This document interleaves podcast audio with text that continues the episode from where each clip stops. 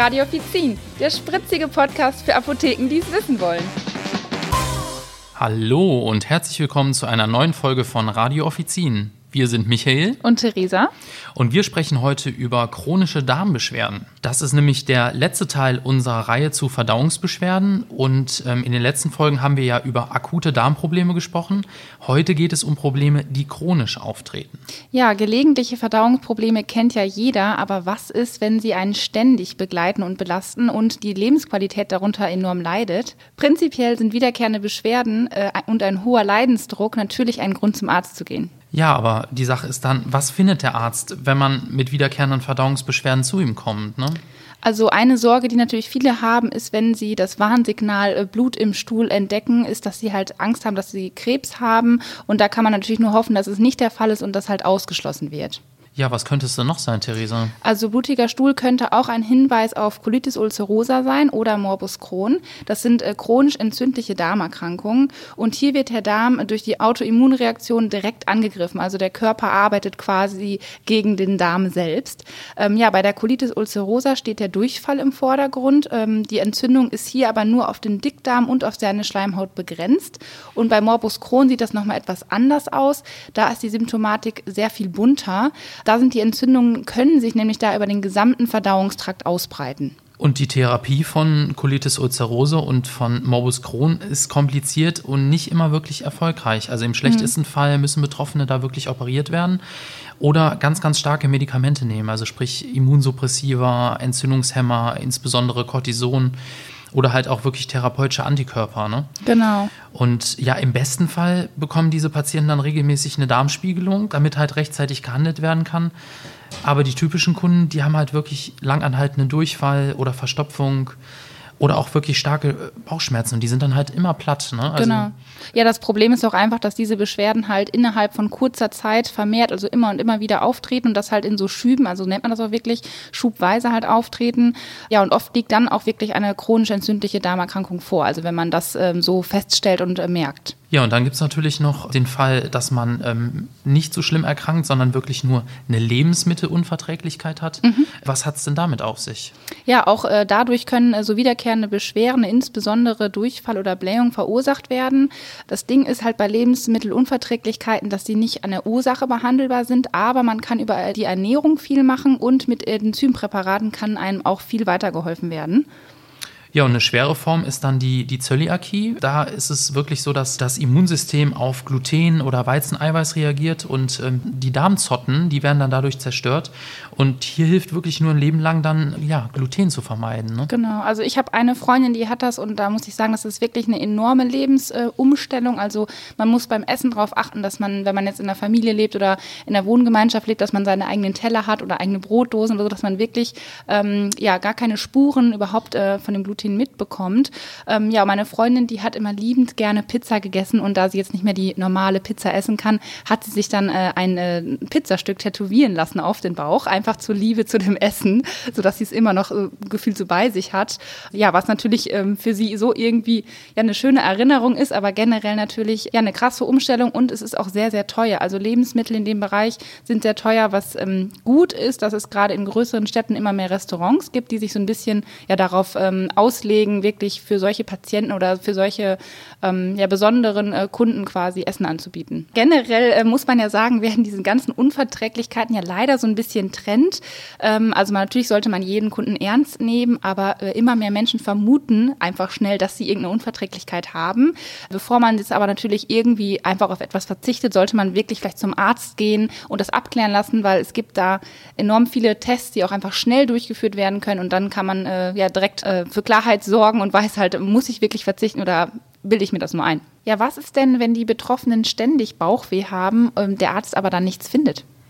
Ja, das heißt nicht, dass da nichts ist. Sogenannte funktionelle Verdauungsbeschwerden, quasi irgendwie durch eine Fehltaktung, die können da irgendwie den Verdauungsprozess ähm, wirklich beeinflussen und da halt auch wirklich Probleme verursachen. Ähm, genauso wie das enterische Nervensystem, also das sogenannte Bauchhirn, scheint da auch eine ganz, ganz große Rolle zu spielen. Auch die Psyche, wie wir in unserer letzten Folge auch schon mal beleuchtet haben.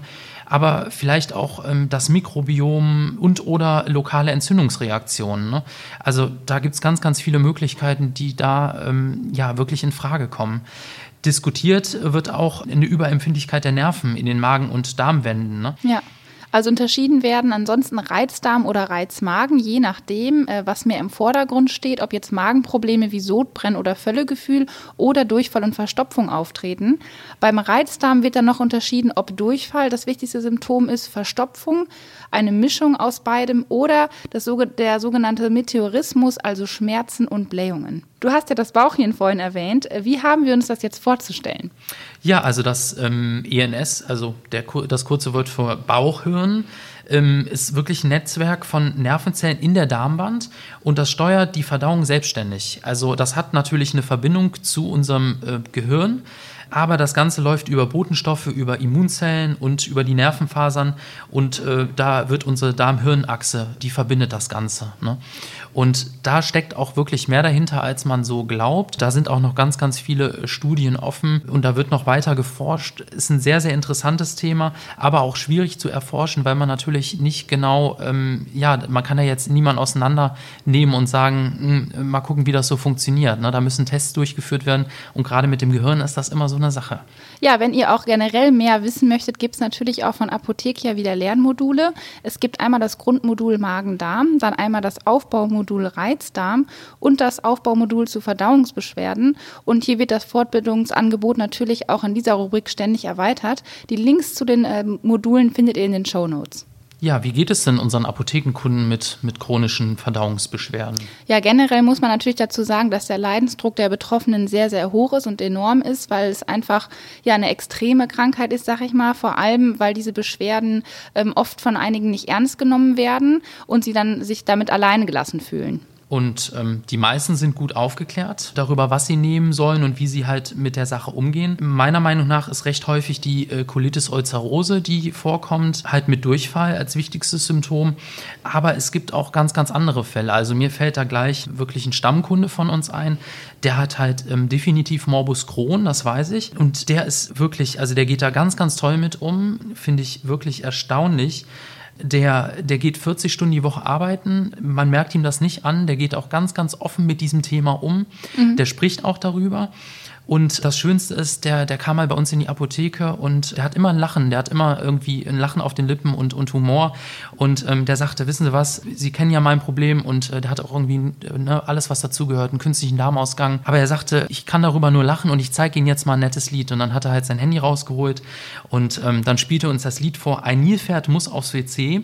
Das ist nämlich von der Giraffenaffengang mhm. und ähm, das könnt ihr euch ja auch einfach mal zum Spaß anhören. Also wir, das ganze Team hat gelacht und ich finde, finde, sowas ist toll, einfach mit der Sache so damit umzugehen und darüber auch einfach mal zu lachen und das Beste einfach draus zu machen. Ja, also solche Situationen sind in der Apotheke auch immer wirklich schön, wenn man merkt, so die Kunden haben irgendwie einen harten Lebensweg und Leidensweg, aber trotzdem äh, können sie noch ja gut am Leben teilnehmen und das mit Humor nehmen. Also es ist immer ja sehr schön, wenn die das dann mit einem teilen ähm, und auch die Dankbarkeit dann irgendwie in dem Moment zeigen können für Medikamente oder Sachen, die halt einfach den Leuten weiterhelfen. Ja, generell, was empfehlen wir so am liebsten bei solchen chronischen äh, Krankheiten?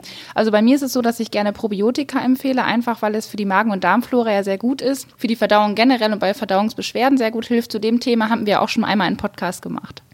Ja, und äh, bei Reizdarm können wir natürlich auch freiverkäufliche Mittel empfehlen, zum Beispiel auf pflanzlicher Basis, dann zu, zur Symptomlinderung. Aber so da, dabei bleibt es dann auch. Also wirklich frei verkäuflich gibt es so ein paar Optionen, aber meistens dann doch äh, verschreibungspflichtige Arzneimittel, ähm, ja, wo wir dann halt Rücksprache mit dem Arzt halten müssen oder wo wir halt ein Rezept haben dementsprechend. Ne? Genau. Es gibt aber auch noch bestimmte Punkte, auf die wir als PTA besonders darauf achten sollten. Zum Beispiel bei der Schmerzmittelgabe sollten wir darauf achten, dass wir nicht Ibuprofen oder Aspirin abgeben, weil das ja auch blutverdünnt ist als Nebenwirkung. Und das ist natürlich bei Leuten, die jetzt eine ja, chronisch entzündliche Darmerkrankung haben, gar nicht äh, gut, weil die natürlich mit Blutungen auch zu kämpfen haben. Und wir sollten auch auf entzündliche Veränderungen außerhalb des Magen-Darm-Traktes achten. Also da können auch erste Symptome irgendwie einer chronischen entzündlichen Darmerkrankung sein, die halt sich anders äh, äußern. Also sprich zum Beispiel durch eine schmerzhafte Entzündung im Bereich der Wirbelsäule, Schwellungen, Rötungen, Schmerzen im Bereich der Gelenke, Arme, Beine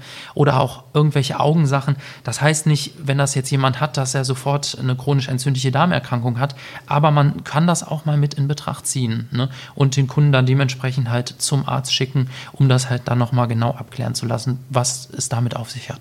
Genau. Ja, zusammenfassend können wir sagen, dass äh, chronisch äh, entzündliche Darmerkrankungen ja leider nicht geheilt werden können.